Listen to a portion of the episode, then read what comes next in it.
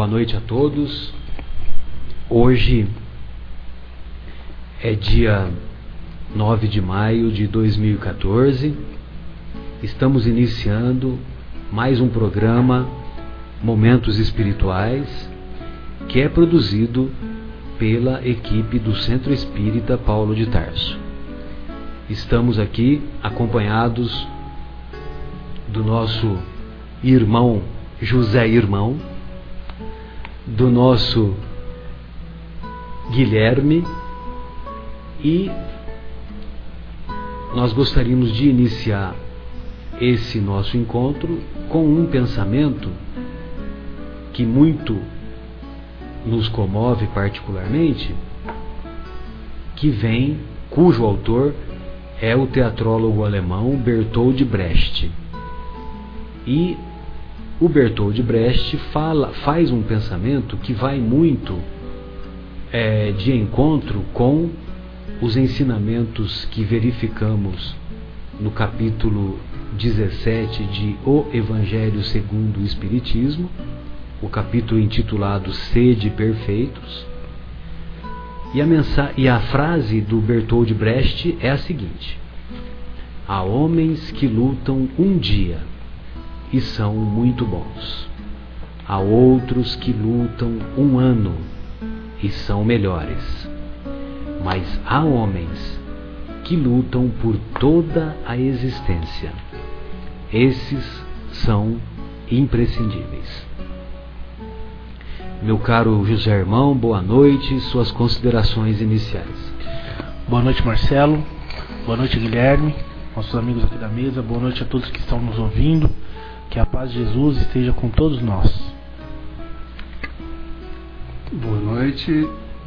Estivemos fora do ar por duas semanas com alguns probleminhas é, de logística. Estamos retomando então hoje o programa e seguiremos semanalmente com os programas Momentos Espirituais.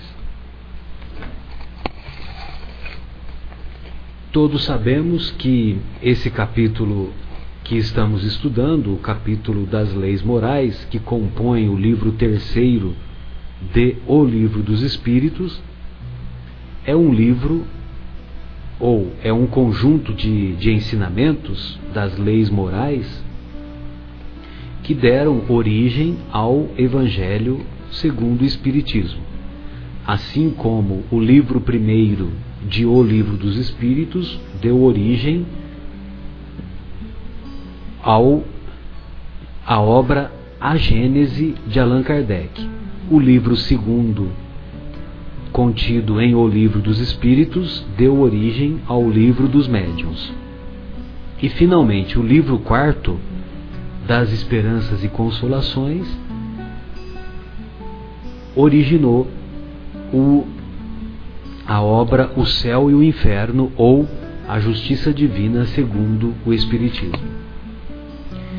Então, estamos aqui estudando, dentro do, das leis morais, a lei de justiça, amor e caridade. E nos deparamos com a questão 876, 876, os benfeitores, Kardec quer saber dos benfeitores espirituais. Fora do direito consagrado pela lei humana, qual é a base da justiça divina? Ou melhor, qual é a base da justiça fundada sobre a lei natural?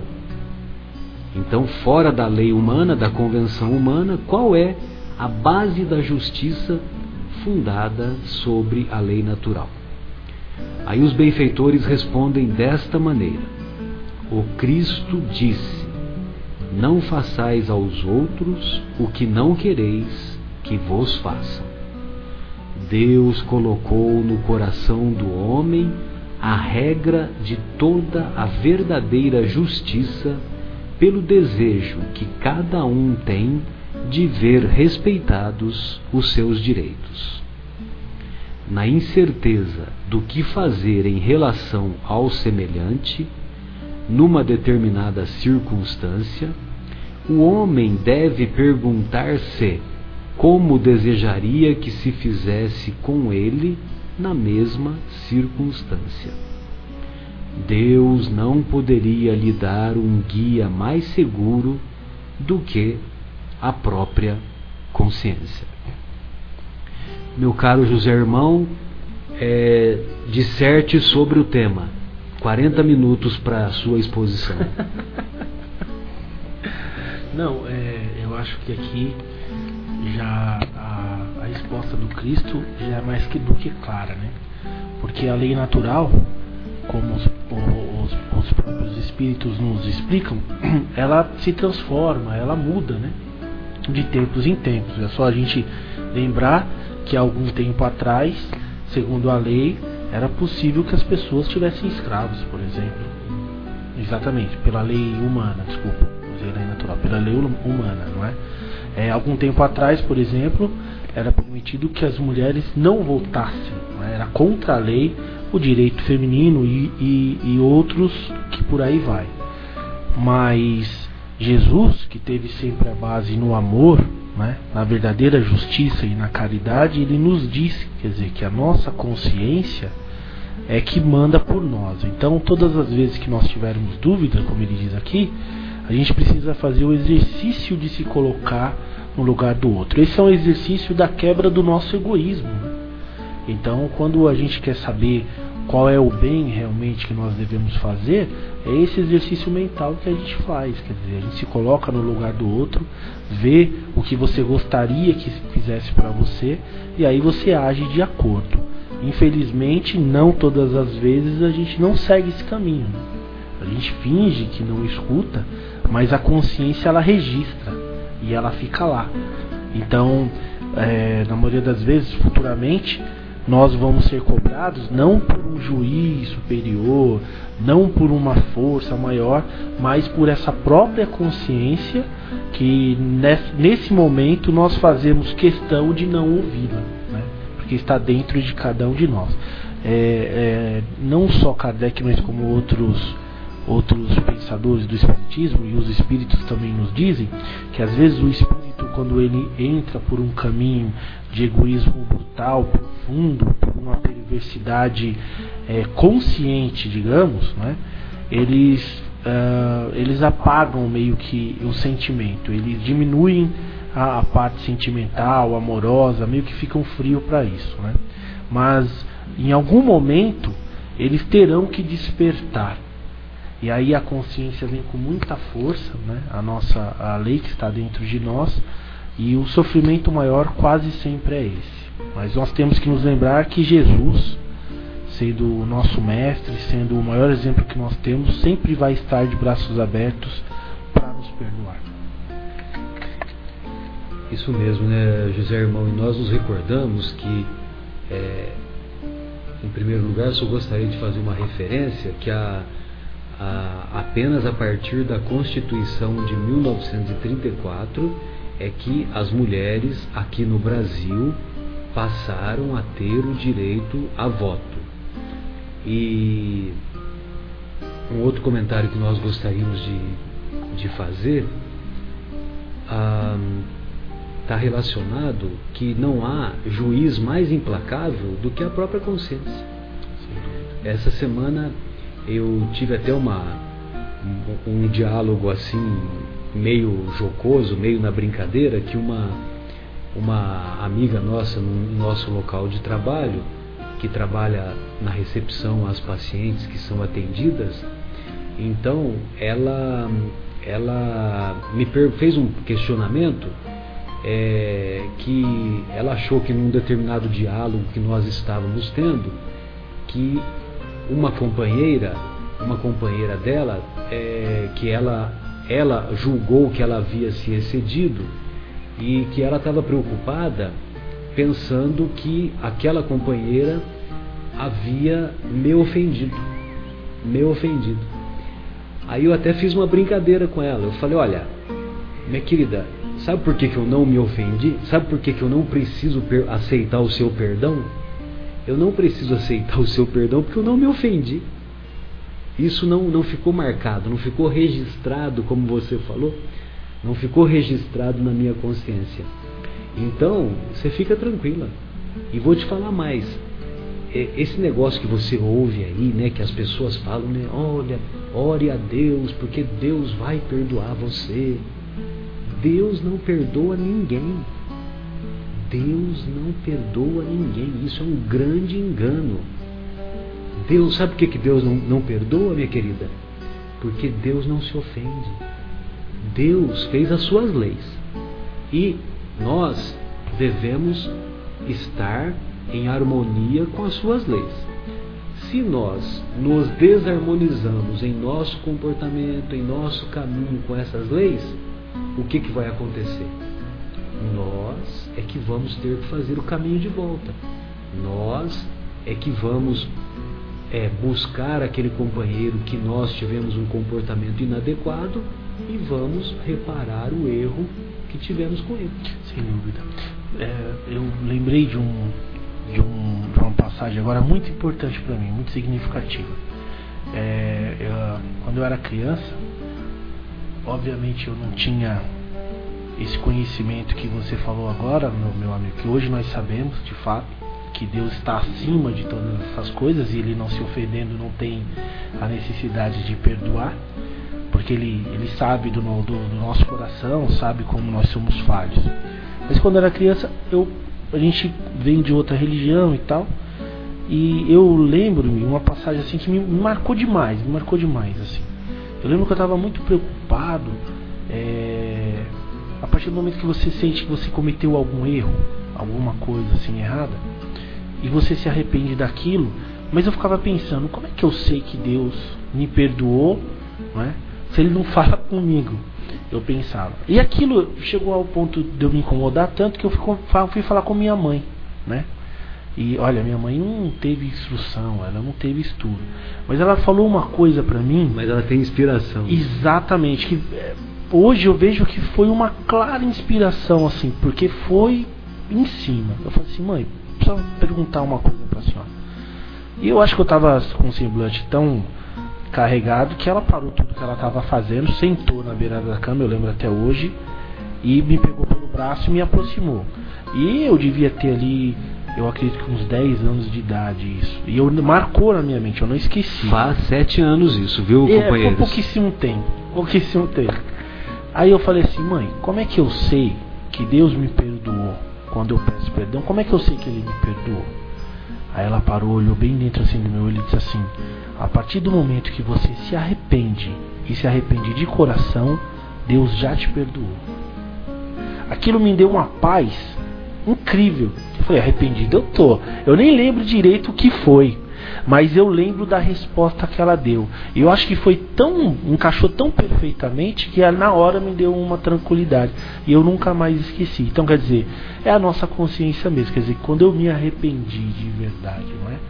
E, e eu faço algo para reparar aquilo, não é? Então quer dizer, Divaldo Franco diz no momento, é, de uma das palestras dele, que um certo dia ele estava doutrinando um espírito e ele e o espírito obsessor muito forte, ele disse: "Meu irmão, hoje estou renovado, graças a Deus, me perdoe pelo que eu fiz". E o espírito dizia: "Não perdoo, não perdoo". E ele falou: "Bom, então eu vou deixar depositado, você saque quando quiser, não é? Porque agora já é responsabilidade do outro não mais de si. Quer dizer, ele estava com sinceridade pedindo perdão. Se o outro não quer perdoar, o momento que problema do for outro. dele, não é verdade? Que ele se sentir também capaz de perdoar, tudo fica acertado. Mas interiormente ele já estava realmente arrependido e buscando o reajuste. reajuste Isso também é super importante falar.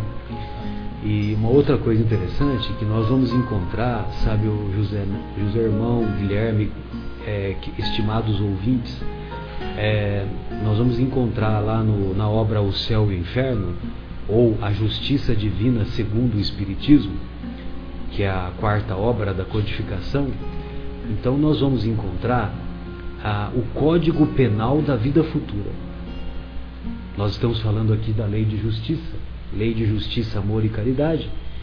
E olha só a visão que este homem teve de colocar, este homem que eu me refiro, o Kardec, de colocar o Código Penal da vida futura.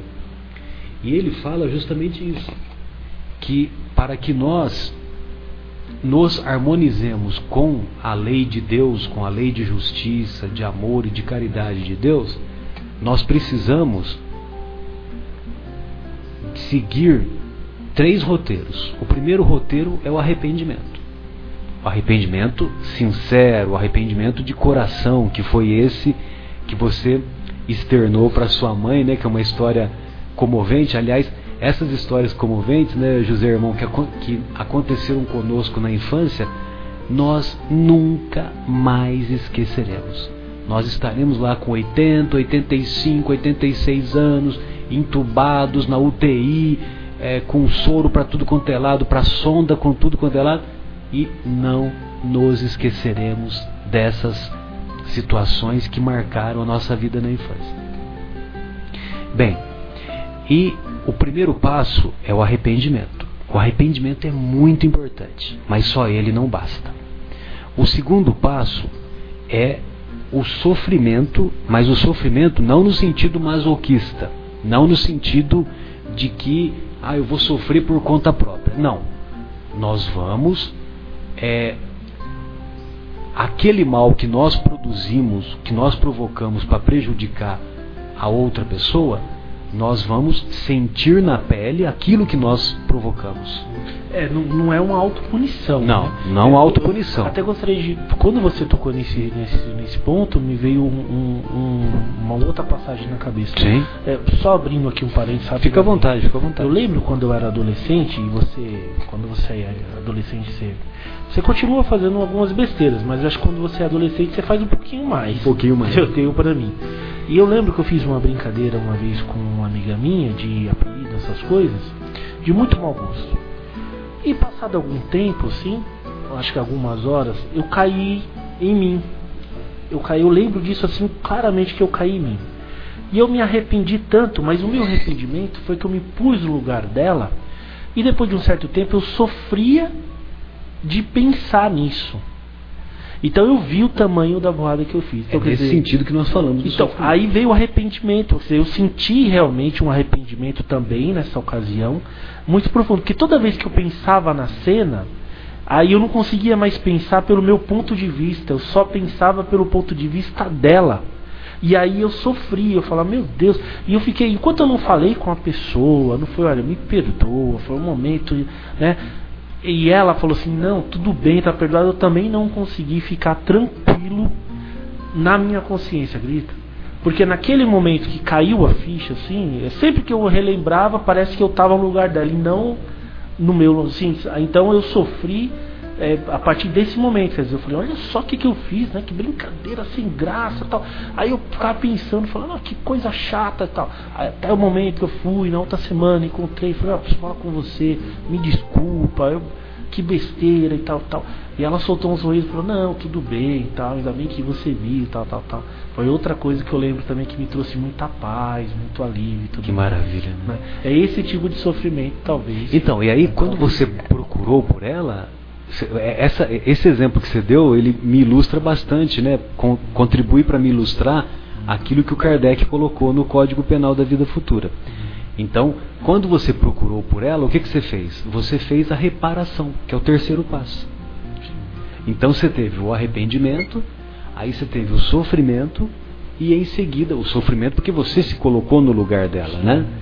E, e o terceiro passo que finalmente é o estabelecimento da reparação daquela situação desagradável.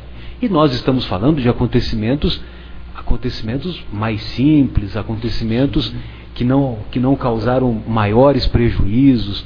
Não, a, a sua amiga certamente não teve bullying por causa disso, uhum. como infelizmente hoje nós acompanhamos casos em que, em que são é, algumas pessoas têm, sofrem situações humilhantes Sim. que levam a, a esse sofrimento mais intenso. É, então, meus caros amigos, é, vejam vocês que uma coisa nos remete à outra e nós vamos nos recordando e nos é, e aprendendo. Uma simples pergunta que nós colocamos aqui do de O Livro dos Espíritos, que nós colocamos em discussão, Vejam você como que o evangelho é é atualizado e como ele é dinâmico, como que ele é progressista, progressivo. Um, um simples comentário, quantas reflexões que somos capazes de abordar, né? Outra coisa assim, só continuando nesse, porque eu preciso falar aqui, de relação ao arrependimento, que eu me recordei agora, quando eu, eu me recordei, veio alguns sentimentos novamente. Que você disse também da para não ficar se punindo, né? Que não é um, uma dor assim de ficar se, se punindo e tal. Que é muito é, interessante em relação ao próprio arrependimento, né? E depois que eu conheci a doutrina espírita, porque algumas coisas assim mesmo, às vezes você fica se se punindo, né? Ficar voltando, nossa, não devia ter feito aquilo e tal. E uma coisa, depois aí, depois que eu já tinha é, um certo conhecimento espírita, estava começando a estudar. Estava mais amadurecido. Exatamente. Chico, é, numa das frases dele, diz uma coisa que eu achei muito bonita. Ele diz assim, porque eu, eu, eu acho que uma das formas da gente ver, da gente sentir que realmente está arrependido, é, uma delas é sentir a dor pelo outro. A segunda é quando você pensa, toda vez que você pensa, você fala assim: se eu pudesse voltar atrás, eu faria diferente. Né? Ah, se eu pudesse voltar atrás. E às vezes, em algumas vezes, eu ficava pensando nisso. E aí, Chico tem aquela frase belíssima que ele diz: Ninguém pode retornar e fazer um novo começo, mas nós. Sempre podemos. Né? Sempre te, podemos começar agora e fazer um, um novo fim. fim. Então isso te dá uma esperança, né? que, é, que é a reparação, né?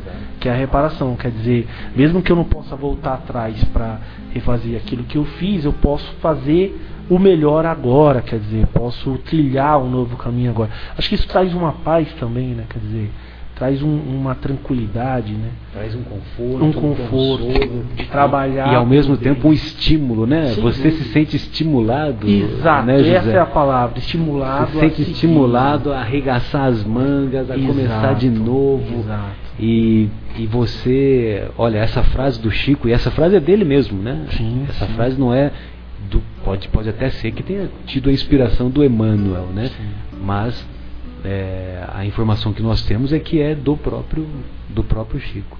Sim, sim. E, e só é, agora que nós comentamos aqui, um, já fizemos esses, esses amplos comentários, eu gostaria também de fazer uma outra, um outro comentário a respeito daquela frase inicial.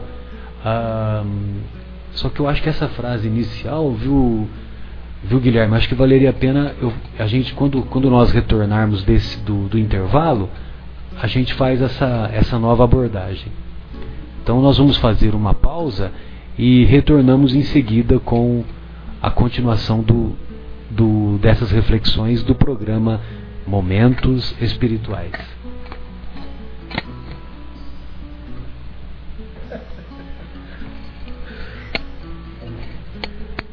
Retornamos então com, com essas reflexões que estão, estamos fazendo aqui no programa Momentos Espirituais, quando nós estamos discutindo é, o capítulo referente à lei de justiça, amor e caridade. Estamos discutindo a questão 876 e, como eu havia adiantado no intervalo anterior, antes do intervalo, nós é, vamos antes de retornarmos ao tema, vamos fazer uma pequena uma contar, vamos contar uma pequena história que aconteceu com o nosso querido Chico Xavier, uh, fazendo uma contraposição com aquela frase que nós dissemos no início da apresentação, aquela frase do Brecht, recordando a frase: há homens que lutam um dia e são muito bons, há homens que lutam um ano e são melhores. Mas há homens que lutam por toda a existência. Esses são imprescindíveis. Esses são indispensáveis. Certamente que são indispensáveis para aquela determinada comunidade, aquela determinada coletividade, aquele determinado município e assim por diante.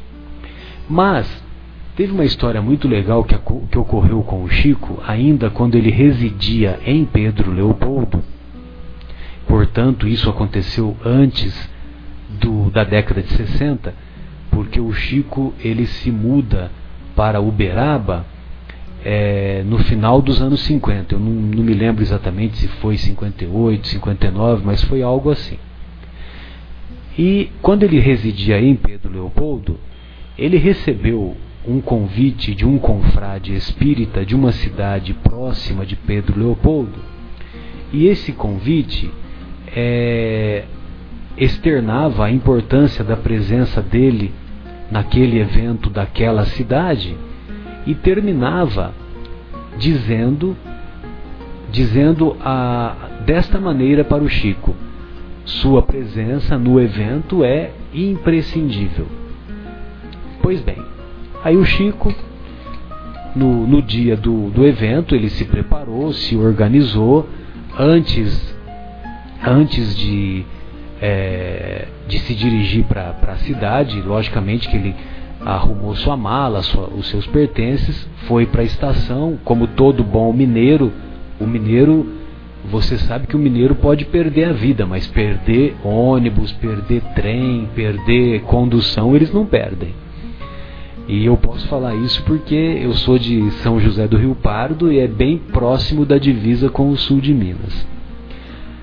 E então o Chico chegou lá na estação e pouco, alguns minutos antes do trem chegar na estação para dar, é, para o conduzi-lo à, à cidade do evento caracterizado pelo convite que descrevemos há pouco, o, o Emmanuel aparece para o Chico e, e pergunta desta maneira para o Chico: então, Chico, quer dizer que você se considera imprescindível? Você se considera indispensável?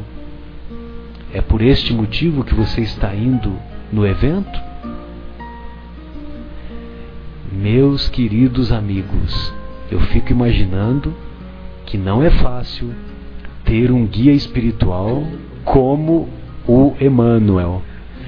Porque dentro da, da simplicidade, da grandeza espiritual que o Chico tanto nos comoveu e tanto deu, deu inúmeras demonstrações de, de elevação espiritual, mas é, esta, esta característica do Emmanuel de mostrar, de colocar o dedo na ferida, é não é fácil, mas logicamente que o Chico também fazia a sua reflexão, ele fazia a sua ponderação e ele observava que realmente ele estava tendo uma conduta inadequada. E sabe o que, que ele fez, meus caros companheiros? Ele pegou o bonezinho dele e voltou para casa. Ele não foi ao evento. Mesmo porque é, ele, é, como ele só, ele só tinha recebido o convite, mas ele não havia é, confirmado a sua presença, nada disso. Exato, exato. Então, meus queridos amigos, ah, vale a pena a gente fazer essa reflexão. O tornar-se imprescindível que o Brecht fala é tornar-se imprescindível aqueles que lutam por toda a existência, que lutam é, no, no trabalho material, no trabalho intelectual, no trabalho, de se auto-melhorar, de, de tornar-se uma pessoa melhor, buscando a adquirir as virtudes morais, buscando adquirir conhecimentos intelectuais que são, que, que são a constituição daquilo que é importante, daquilo que vamos levar para a, o mundo espiritual quando, quando o nosso corpo parar de funcionar.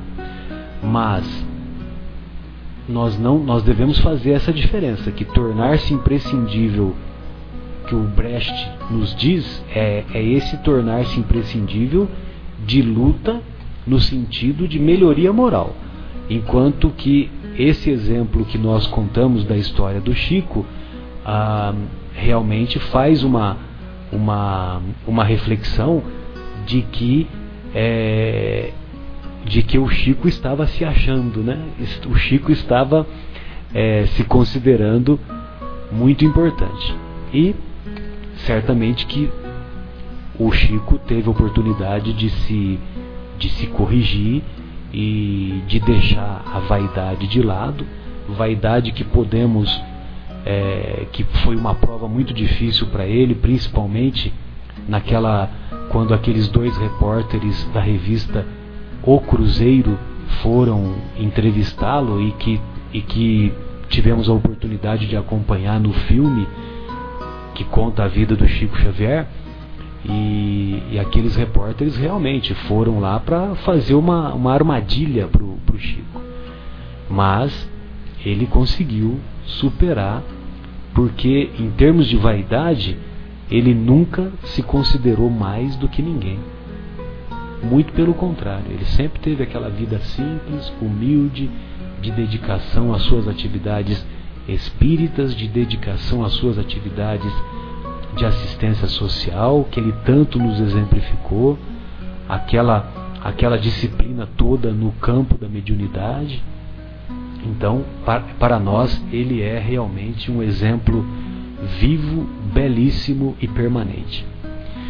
Mas, dando continuidade ao nosso estudo aqui da, just, da lei de justiça, amor e caridade, nós vamos encontrar na questão 877 a pergunta, os, o Kardec pergunta para os benfeitores: a necessidade para o homem de viver em sociedade lhe impõe obrigações particulares? Então, a necessidade para o homem de viver em sociedade lhe impõe obrigações particulares? Aí os benfeitores respondem: sim, impõe obrigações particulares. E a primeira de todas é a de respeitar os direitos dos semelhantes. Aquele que respeitar esses direitos sempre será justo. Em vosso mundo, onde tantos homens não praticam a lei da justiça, cada um usa de represálias, e isso gera perturbação e confusão em vossa sociedade. A vida social de direitos a vida, a vida social dá direitos e impõe deveres recíprocos. Meu caro José Irmão, disserte sobre o tema, mais 40 minutos. É o que nós estamos lendo aqui, né, que é a sabedoria dos espíritos, quer dizer, é, o respeito do direito do outro é a base da paz. Né? Quer dizer, é o que nós vemos hoje das guerras, dos conflitos, da própria violência, é a falta de amor, obviamente, mas também a falta de consciência do homem em relação ao direito do outro. Né? Quer dizer, a partir do momento que a gente passe a, a respeitar esse direito, as coisas ficam mais tranquilas. Quer dizer, as nossas leis, também as nossas leis é, é, civil, a nossa lei civil, a lei que o homem é, criou, também tem esse intuito, né, de fazer com que a sociedade ela conviva melhor, ela possa é, é, conviver, possa ter um mínimo de, de organização, um mínimo de paz é, para a gente poder, poder conviver um com o outro. E quando essa, essa, essas leis elas são quebradas, o que nós vemos é desequilíbrio. Né? Agora, é, todas essas leis elas servem, né? o ponto principal da lei, ela serve para esse bom convívio, para essa paz, para esse para esse amor. E como diz aqui os espíritos, quer dizer, respeitar o direito do outro é se colocar no lugar do outro mesmo, né? Quer dizer, é o que nós trazemos, é da nossa consciência, como já foi falado aqui, que, que é o principal, porque as leis civis, é, às vezes, elas não abrangem tudo isso, né? elas são voláteis, né? Mas a lei de Deus, essa, essa não tem como fugir. O homem pode enganar o próprio homem, mas não engana a Deus e não engana Jesus. Né? Esse é o principal que, que a gente possa lembrar. Né? E aí você me lembra de daquilo que Paulo nos, nos ensina em Gálatas, né? Quando ele diz assim: de Deus não se zomba. Sem dúvida. De Deus não se zomba. Nós podemos enganar os homens, mas enganar a Deus não, não tem como. Não tem como. E é interessante, viu, José Irmão, porque quando nós vamos ver lá a definição do que é respeitar, respeitar é tratar com consideração. Muitas vezes nós recebemos uma visita em casa e nós tratamos essa visita a melhor maneira possível, somos finos, somos educados, somos polidos e oferecemos cafezinho e é aquela preocupação o tempo todo, olha, tá tudo bem, você quer isso, você quer aquilo e fica, né, aquele aquela história toda. Aí, quando é alguém da nossa família, alguém do nosso círculo de convivência mais próximo, nós já não tratamos assim a gente acha que não precisa fazer nada disso. Nós já não tratamos com a mesma consideração. Então, é, essa, isso, essa reflexão que essa pergunta, que essa questão nos trouxe, me faz lembrar dessas definições. Ah, sempre agradecendo a professora Anete Guimarães, que virá aqui no próximo dia 27 de maio de 2014, uma terça-feira, às 8 da noite. Fiquem convidados desde já. Ah, e o local, o local do evento vai ser na escola Nilza Ferragutti, é, uma quadra abaixo da unidade capela do Centro Espírita Paulo de Tarso. Será no dia 27 de maio, repito, às 20 horas. E então a professora Nete Guimarães, ela ela dá essas definições do, dessas, desses vícios morais de que todos somos portadores. É, egoísmo.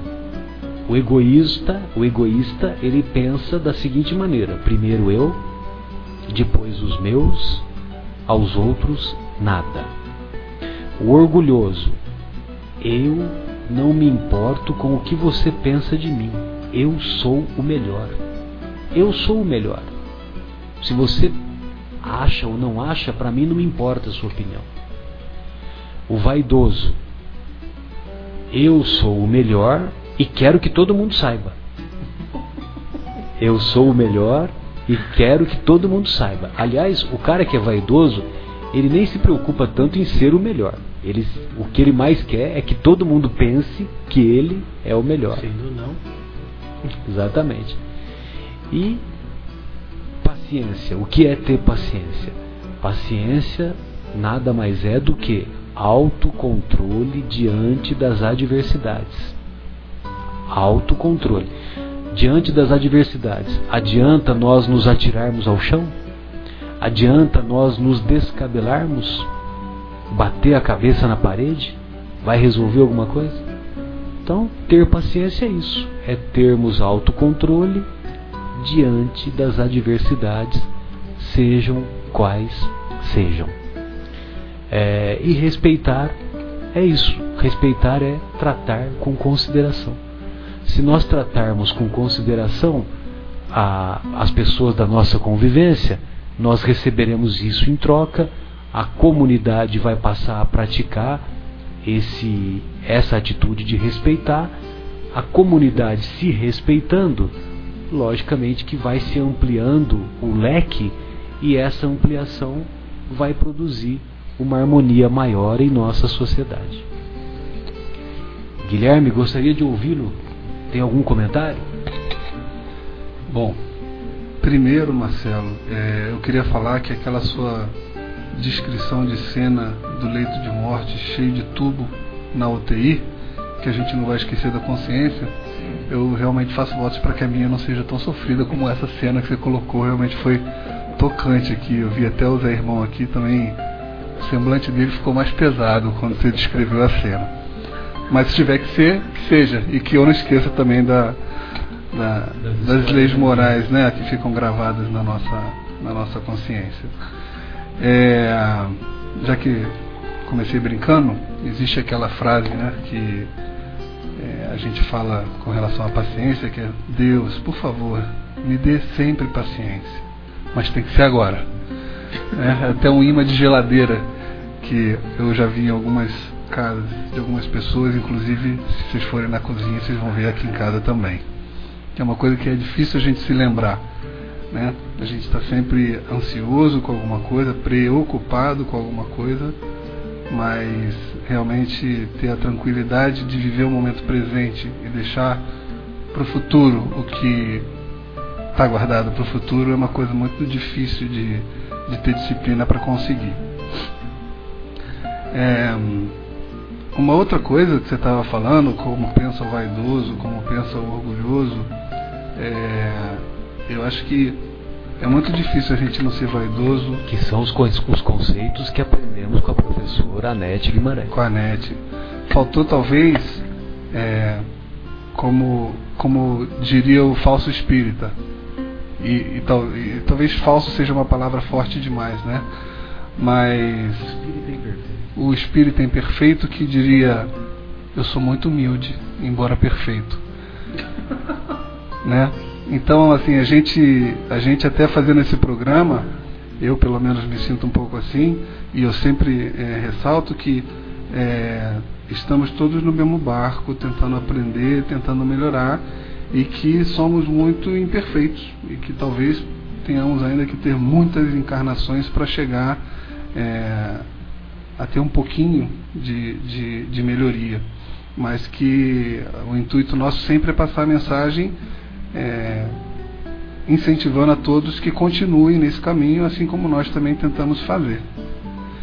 E a última coisa que eu queria falar, tá vendo? Eu fiquei tanto tempo sem falar que agora falei um monte.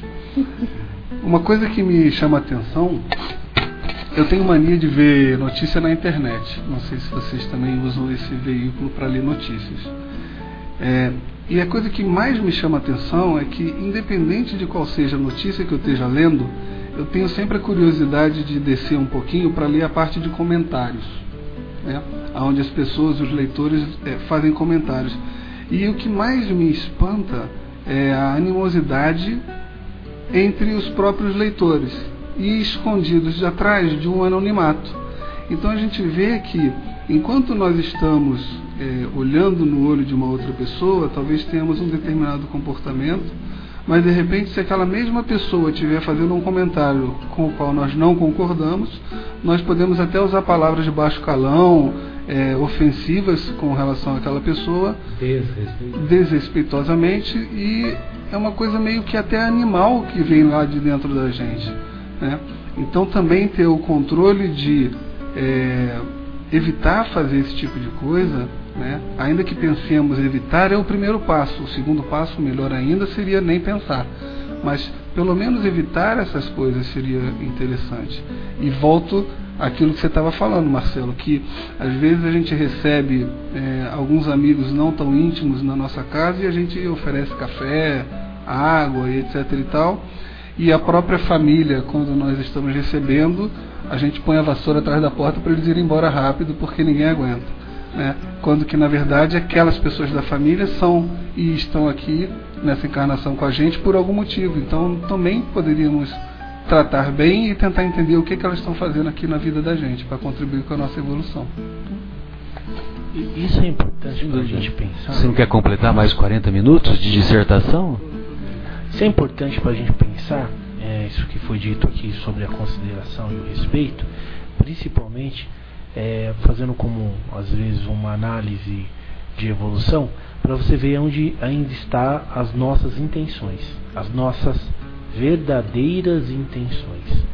Porque nós ainda nos preocupamos, como vaidoso, em parecer ser para algumas pessoas que nós temos algum tipo de interesse. É mais importante parecer ser, né, para algumas pessoas Exatamente. do que ser. E entre os familiares, o, a consequência da ação, ela às vezes não é muito agravante, porque nós sabemos que tem o amor que perdoa. Então, quer dizer, uma esposa, um filho, um irmão, tal, nós julgamos erroneamente que nós podemos falar o que quiser, que ela sendo uma pessoa muito próxima, e realmente, na grande maioria das vezes, graças a Deus, essas pessoas mais próximas elas têm a capacidade de perdoar, né? Então nós não, não nos preocupamos muito com o que nós estamos falando. E às vezes o que a gente está falando fere demais. E quando nós queremos ferir, nós sabemos exatamente onde apertar e como fazer, não é? Agora, quem vem de fora, por algum interesse ou outro, nós temos aquela necessidade de mostrar, às vezes, que tal, tal, tal, tal. Isso mostra aquela que... polidez, aquela máscara. Exato. Ou porque nós queremos mostrar que somos pessoas, queremos a aprovação do outro por um motivo ou por outro, e isso talvez traga alguma consequência de uma projeção de imagem que nós não queremos, coisa que nós essa preocupação já não se não se transfere, como eu disse, para os nossos mais próximos. Então, essa intenção, esse sentimento é que deve ser trabalhado. Quer dizer, a consideração pelo outro, pelo amor ao outro, por quem ele seja. E reparem que eu estou falando assim, seja lá quem seja o outro. Porque as pessoas que mais necessitam ser amadas são as pessoas, na maioria das vezes, que menos merecem. Esse é o ponto do Cristo. E é o ponto que nós não queremos aceitar, na maioria das vezes. Né? Então é importante que a gente, às vezes, identifique esses sentimentos em nós, porque todos nós temos, eu digo, os encarnados aqui, né? A grande maioria. Ou em maior grau, ou em menor grau. E não adianta a gente querer fugir disso e trabalhar isso. Porque se a gente não tiver coragem de trabalhar esses sentimentos, meus amigos, nós vamos estar nos iludindo. E como disse a palavra de Paulo, que o, o Marcelo reproduziu aqui muito bem, é, não se pode. De Deus não se zomba. De Deus, de não, Deus se não, se zomba. Porque tudo está na lei, segundo diz André Luiz. E quando nós retornarmos ao mundo espiritual agora sem as máscaras, nós acabamos mostrando quem realmente nós somos e levando de fato aquilo que nós já carregamos dentro do nosso coração. Lá não há tantos disfarces assim. Nós mostramos realmente a vibração que nós temos, as intenções que nós temos. Então, nós podemos ali nos enganar durante 30, 40, 50, até uma vida inteira. Mas uma hora nós vamos ficar de frente com a realidade. E aí é o caso que muitos espíritos chegam lá no mundo espiritual e se decepcionam, começam a reparar com mais profundidade que não foram tão legais assim, não é? Então é importante que a gente faça essa reforma agora. Sem dúvida, bem lembrado. É, nós gostaríamos também de fazer uma reflexão sobre alguns comentários aqui que o Guilherme levantou ah, como é que é aquela frase da paciência, Guilherme? Deus, por favor, me dê paciência, mas tem que ser agora. Então, Deus me dê paciência, por favor, mas que seja agora. E é interessante que quando nós fazemos um pedido a Deus, nós somos atendidos. Só que Deus não dá paciência para ninguém. Deus não dá perdão, não dá é, a oportunidade de ser, ou melhor, não dá altruísmo, não dá humildade a ninguém. Agora, o que Deus concede a todos e a mancheias, como dizem os escritores antigos, o que Deus dá são, ou, ou o que Deus dá é a oportunidade para desenvolver cada uma dessas virtudes morais. Então, não é Deus que vai dar paciência para nós, mas Deus vai permitir que hajam as circunstâncias necessárias para que nós possamos desenvolver lá a paciência, desenvolver as outras virtudes.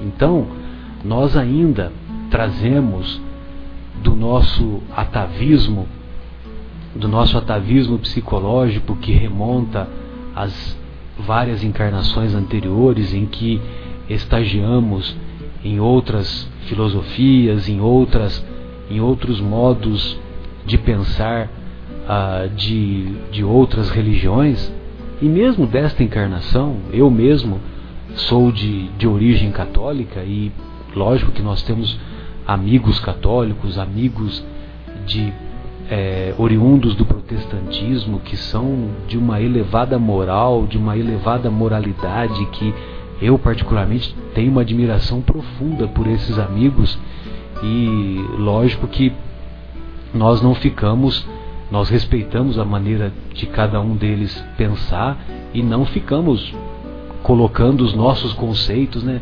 Não, porque a reencarnação, porque a comunicabilidade com os espíritos, porque a imortalidade da alma não, não tem nada de céu, de inferno. Nós respeitamos e lógico que não, não ficamos impondo os nossos conceitos. Quando alguém nos questiona sobre esses conceitos, nós expomos o espírita, ele procura expor os conceitos que ele aprende, mas ele não impõe os conceitos que ele aprende.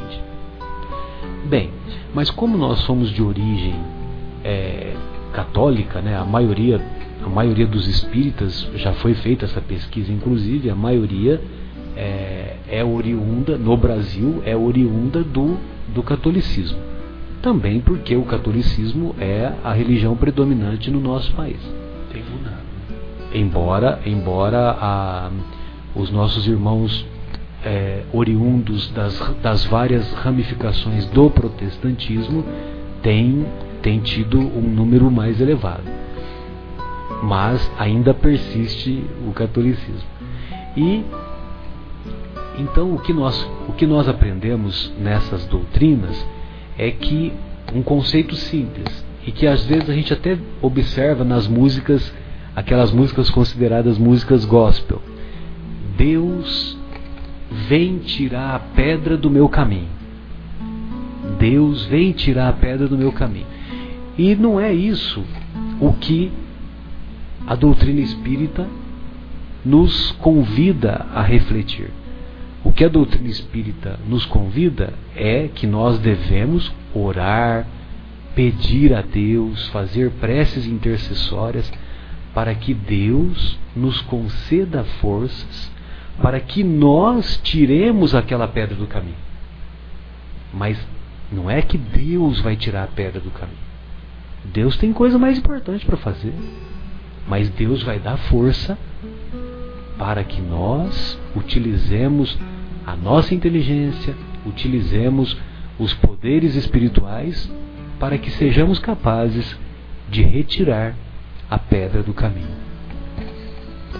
E, e completando, no livro Os Mensageiros tem uma, uma passagem muito bonita e interessante que quando eu esqueci agora que personagem do livro que está fazendo a oração, mas que quando ela estava fazendo a oração, no final ela coloca. Uma protestante, né? Uma de origem protestante. Não, não me recordo, mas no final ela coloca. E se tudo isso que eu estiver pedindo, Deus, não for o melhor para mim, não for o que eu realmente preciso passar aqui, então que deixe então a pedra no caminho que eu vou lidar, vou saber tratar, trabalhar ela, né?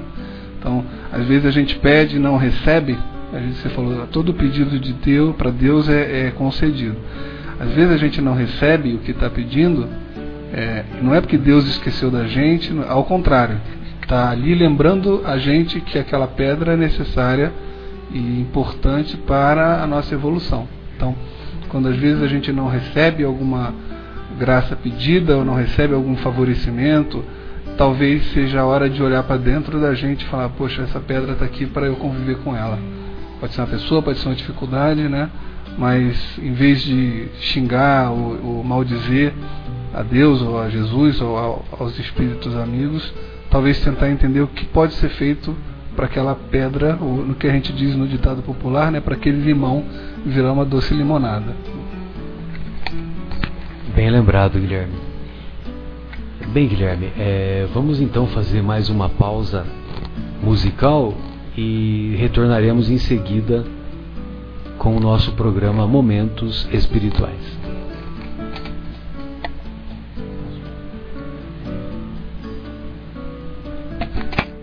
Meus queridos amigos, então, dando continuidade a essas reflexões a, aqui no, no programa Momentos Espirituais, hoje, 9 de maio de 2014, estamos aqui fazendo algumas reflexões a nosso ver muito proveitosas e queremos compartilhar com vocês. É, essas reflexões me muito me emocionam particularmente nesta data porque ah, nós nos recordamos daquele ensino do mestre que parece um ensino assim tão pueril, um ensino tão simples, uma promessa assim tão assim parece até uma fábula, mas que hoje particularmente eu detecto com mais com mais clareza, que é aquele ensinamento. Onde houver dois ou três dos meus discípulos reunidos em meu nome, aí eu estarei.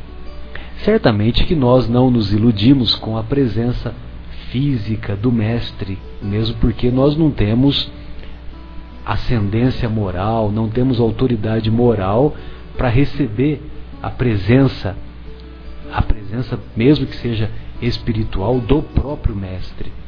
Mas nós podemos detectar que isso se trata de uma realidade, porque certamente o mestre inspira ou estimula a que outros benfeitores espirituais aproximem-se desta singela reunião que, nos, que, que nós nos encontramos neste momento e esses benfeitores espirituais nos inspiram a cada um de nós para fazermos essas observações que temos feito, certamente com inspiração desses mesmos amigos espirituais. Bem, e agora há pouco nós estávamos desfazendo uma, uma contraposição, uma discussão aqui no, nesse, nessa pausa musical e o José Irmão estava nos lembrando daquele conceito que a Anete Guimarães coloca para nós da definição do orgulhoso. E o orgulhoso é aquele cara que ele não se importa com a opinião das outras pessoas, porque ele se considera melhor do que os outros. Então para ele não faz diferença nenhuma. Ele é o melhor, então para ele não tem importância nenhuma. E o José Irmão estava nos recordando que, que é importante também nós sabermos fazer a diferença, não do orgulhoso, evidentemente, mas da importância de termos autoconfiança. E essa autoconfiança realmente é muito estimuladora para que nós não que nós devamos nos considerar melhores do que os outros, mas é importante nós desenvolvermos essa autoconfiança no sentido de podermos desenvolver ou dar sequência, dar continuidade à aquisição dessas, dessas virtudes morais. E eu gostaria de passar a palavra para que o José Irmão é, desenvolvesse um pouquinho mais esse tema dessa contraposição. Não é verdade, José Irmão? Sem dúvida. E quando nós, às vezes, expomos alguns conhecimentos, é necessário ir, na minha opinião, em alguns pontos, esclarecer melhor para que não haja dúvida ou, pior ainda, má interpretação da passagem. Sem dúvida nenhuma, a irmã Nete Guimarães ela é muito feliz quando ela fala que o orgulhoso ele não se importa porque ele já se sente superior. Então, uma das uh, propostas da humildade, se a gente for observar em relação à simplicidade, é a não comparação, na verdade. Quando nós nos comparamos, é, ou nós nos frustramos, porque nós sempre vamos em algum ponto estar abaixo de alguém, ou nós vamos criar uma superioridade falsa, uma superioridade ilusória de se, se achar acima de alguém. Porque todas as posições, de fato, elas são transitórias. Não é? Agora, em relação a não se importar com a opinião dos outros, eu quis lembrar pelo ponto de vista que do outro lado psicológico, quando nós buscamos aprovação demasiada também, cria-se também um problema. Então, a autoconfiança com simplicidade, né? o, o, o, a autoestima com consciência, ela também é muito importante. Então nós não estamos dizendo aqui que nós devemos é, é, dispensar esses conceitos importantes. Quer dizer, quando eu me preocupo demais em ser aceito numa, num, num, meio, em receber aprovação no meio, eu posso cair, por exemplo, numa posição que a gente sempre comenta, é, que alguns estudiosos dizem que é a posição da hipocrisia, por exemplo. Acontece bastante. Um exemplo, eu estou frequentando, no nosso meio acontece muito, eu digo nosso meio religioso, é, geral. Então eu estou frequentando às vezes uma doutrina, uma religião e tudo mais. Então eu estou ali ouvindo os conceitos de Jesus através do Evangelho. Muito bem. Só que a evolução ela não dá saltos. Se eu não tiver a consciência de quem eu sou, sem autopunição, sem autoperseguição, mas fazendo ali o tratamento passo a passo, dia a dia, eu vou passar a projetar a imagem. E isso também é muito perigoso. Ou seja, buscando a autoprovação do meio, buscando, é, às vezes até por vaidade, é, a, a, alta, não só a autoaprovação, mas como digo, é, a alta aceitação e a alta admiração daqueles que estão em minha volta, eu projeto uma imagem que quase sempre não é verdadeira ainda com o que eu sinto. Então, por exemplo, eu posso projetar uma imagem para os irmãos da doutrina de que eu sou altamente caridoso, de que eu sou altamente pacífico. Olha lá o José Irmão, como ele é bom, olha que exemplo, não sei o quê. E fora dali, tratar a minha família, como nós já, nós já dissemos aqui, sem caridade nenhuma. Quer dizer, sair xingando no trânsito, é, tratar, se eu tenho algum subordinado no trabalho, tratar de maneira mais dura e tudo mais. Então é necessário que eu me reconheça, é necessário que eu saiba quem eu sou. Olha, eu estou dentro da doutrina, pelo menos aqui estou falando de maneira pessoal, porque eu necessito, estou em processo de autoeducação. E aí é necessário que os irmãos da doutrina tenham também a, a, a caridade de se reconhecerem um ao outro nessa posição. Partir do momento que eu passo a idealizar algum irmão de doutrina, falando aqui mais do nosso quintal espírita, eu falto com a caridade com aquele irmão. É? Se eu chegar aqui e falar, ah, mas o Marcelo, ele é estudioso, olha como o Marcelo é bom, olha como o Guilherme e tal. Eu estou faltando com caridade, porque todos nós temos os nossos conflitos. Nós estamos ainda em processo de evolução. Tá certo? Então essa autoconfiança, essa autoestima ela é necessário, mas sem buscar demasiadamente, como eu disse, a aprovação desses irmãos, que quase sempre faz com que a gente projete essas imagens enganosas até para nós mesmos. Nós deixamos de fazer, às vezes, a devido, o devido ajuste porque nós nos enganamos, o que é pior. Exatamente. Bem lembrado. Pois não, Guilherme. E, e só para ilustrar, isso começou com aquela, aquela parte que dizia assim, eu, eu como é que é? Eu, eu sou bom. Não, eu, eu sou melhor e eu não estou nem aí para o que você pensa. Né? E o que você está dizendo é que às vezes é importante não estar nem aí para o que os outros pensam, porque isso pode moldar erradamente a, a, a nossa personalidade. Então, acho que essa parte, na verdade, que o Marcelo colocou, tem a ver com a questão da arrogância, né? De eu não quero nem saber o que, que você pensa no sentido de te diminuir, Isso. né? Isso não só é ofensivo, como é uma é uma é, pouca abertura da pessoa que está falando isso, porque às vezes quando a gente quer saber sim o que, que o outro pensa, a gente ouve coisas que nem esperava e que não, não tinha visto. É um ponto cego no nosso retrovisor e que às vezes quando a gente tem a humildade de ouvir, a gente absorve. E, e o que você está dizendo, me lembrei aqui do, do Raul Seixas com aquela música de, da metamorfose ambulante, porque quando eu penso numa pessoa autêntica, eu, eu, eu penso no Raul Seixas, que ele era um cara extremamente polêmico, mas ele não estava nem aí para o que os outros pensavam, não para diminuir os outros ele falava que preferia ser aquela metamorfose ambulante do que ter a velha opinião formada sobre tudo, justamente nesse sentido. Estou numa estrada de evolução. Eu não quero ser formatado por nada. Né? E eu sou o que eu sou. Não, não, não me preocupo tanto com o que você está pensando de mim, mas não quero te diminuir. Sim, sim. Né? É, é um processo até de aceitação de quem você é. É como o Divaldo Pereira Franco, um grande é, é, trabalhador espírita, ele nos diz: é o ponto das máscaras. É, às vezes, na, na, vontade de buscar aceitação, na vontade de buscar é, essa admiração no meio, eu uso destaque, né? Exatamente. Quer dizer, então é importante eu mostrar quem eu sou, mas saber ter a consciência de que eu estou trabalhando esse sentimento, eu estou trabalhando essas emoções para transformação. Senão eu coloco a máscara e pior, como eu disse aqui, passo a acreditar na própria máscara e aí é muito complicado.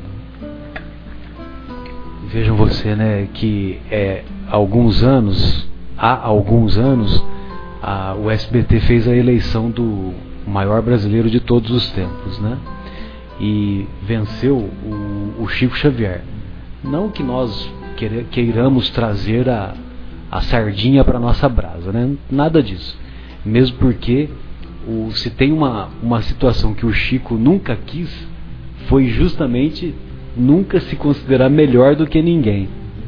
E, e ele nunca quis ser o melhor em nada, e no silêncio dele, só com a exemplificação do trabalho ao longo de toda a existência, após a sua desencarnação, todos aplaudiram e reconheceram a sua existência. E o próprio Divaldo, que nós é, que tem uma conduta psicológica brilhante, brilhante. A Vanessa Ancelone até teve ocasião de nos falar, você se lembra? Que, que ela fica impressionada com o Divaldo, né? Porque o Divaldo fica hospedado na casa dela quando ele vai fazer as preleções lá em Baltimore. É, é, é Virgínia, né? Pertence a Virgínia, né? Nos Estados Unidos. E, e, e, ele, ele é de uma discrição que você não tem a impressão que ele está na casa, que ele está hospedado na casa dela. É uma coisa, é um procedimento assim, é marcado pela, por, pela perfeição. Né? Nós estamos muito distantes dele, né? então nós podemos dizer que é pela perfeição. E, e o Divaldo, o ano passado nós tivemos oportunidade, eu não sei se você teve essa oportunidade, de ir numa, numa palestra dele aqui no, no Hotel Royal Palm Plaza. Isso. José Irmão, tinha cerca de duas mil pessoas lá, sem, sem exagero. A, a maioria chegou antes do horário, antes do, do horário é, é, pré-determinado, que era 20 horas. E, e o Divaldo, um pouquinho antes, ele entrou. Ele entrou e todos viram quando ele, quando ele entrou para se dirigir pro, lá pro, pro vamos, vamos chamar de palco, né? Antes de começar a preleção, porque teve aquelas apresentações, aquela coisa toda, né? aquela formalidade. E quando ele entrou no salão, dirigindo-se para a mesa, a, todo mundo ficou tão emocionado de ver aquele homem de 86, está completando 87 anos, esse mês agora, maio, é claro. Né?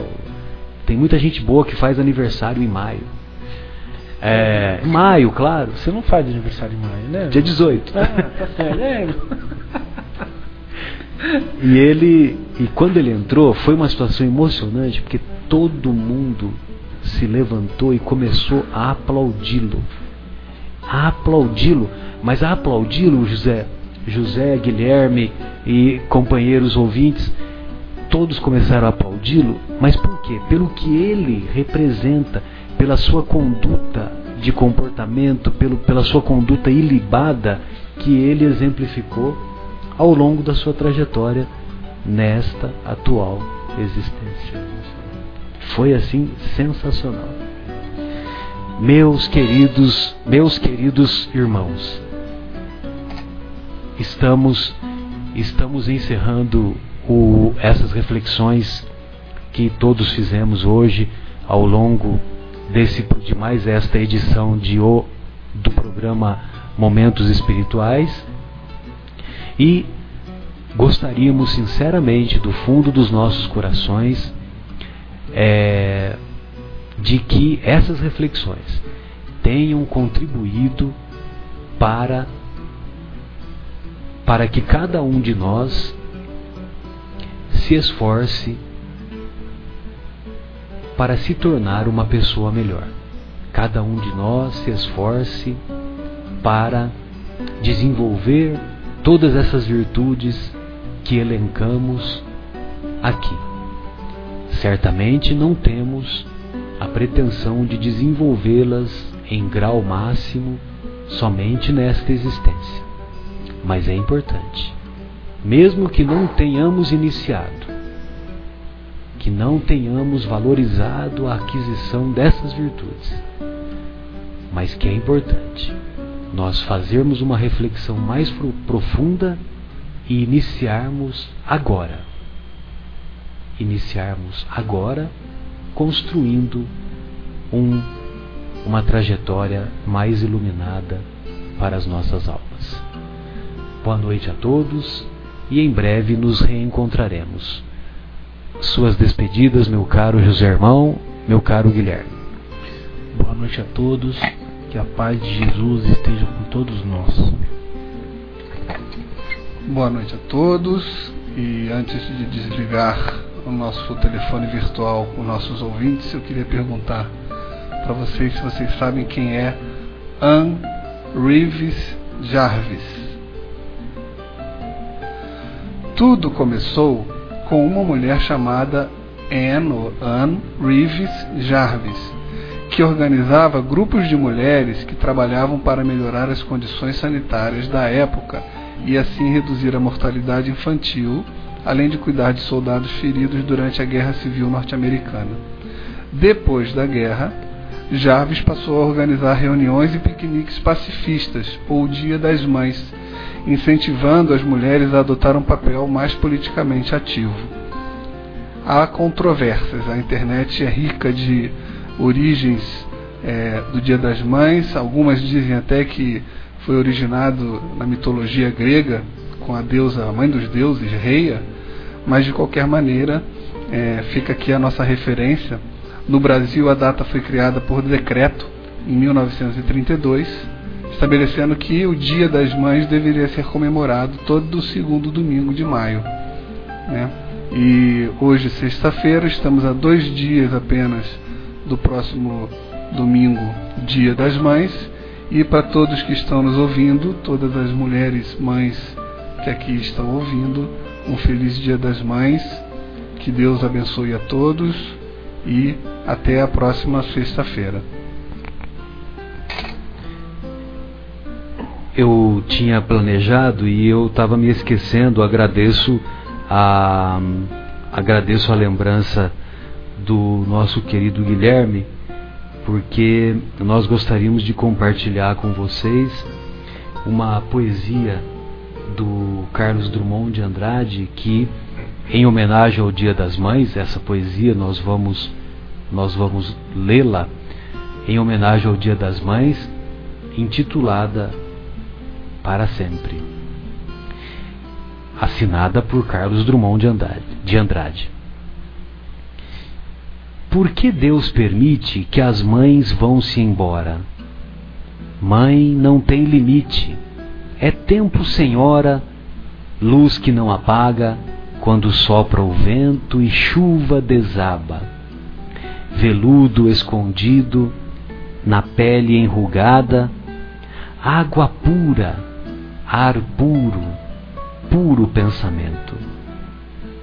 Morrer acontece com o que é breve e passa, sem deixar vestígio. Mãe, na sua graça, é eternidade.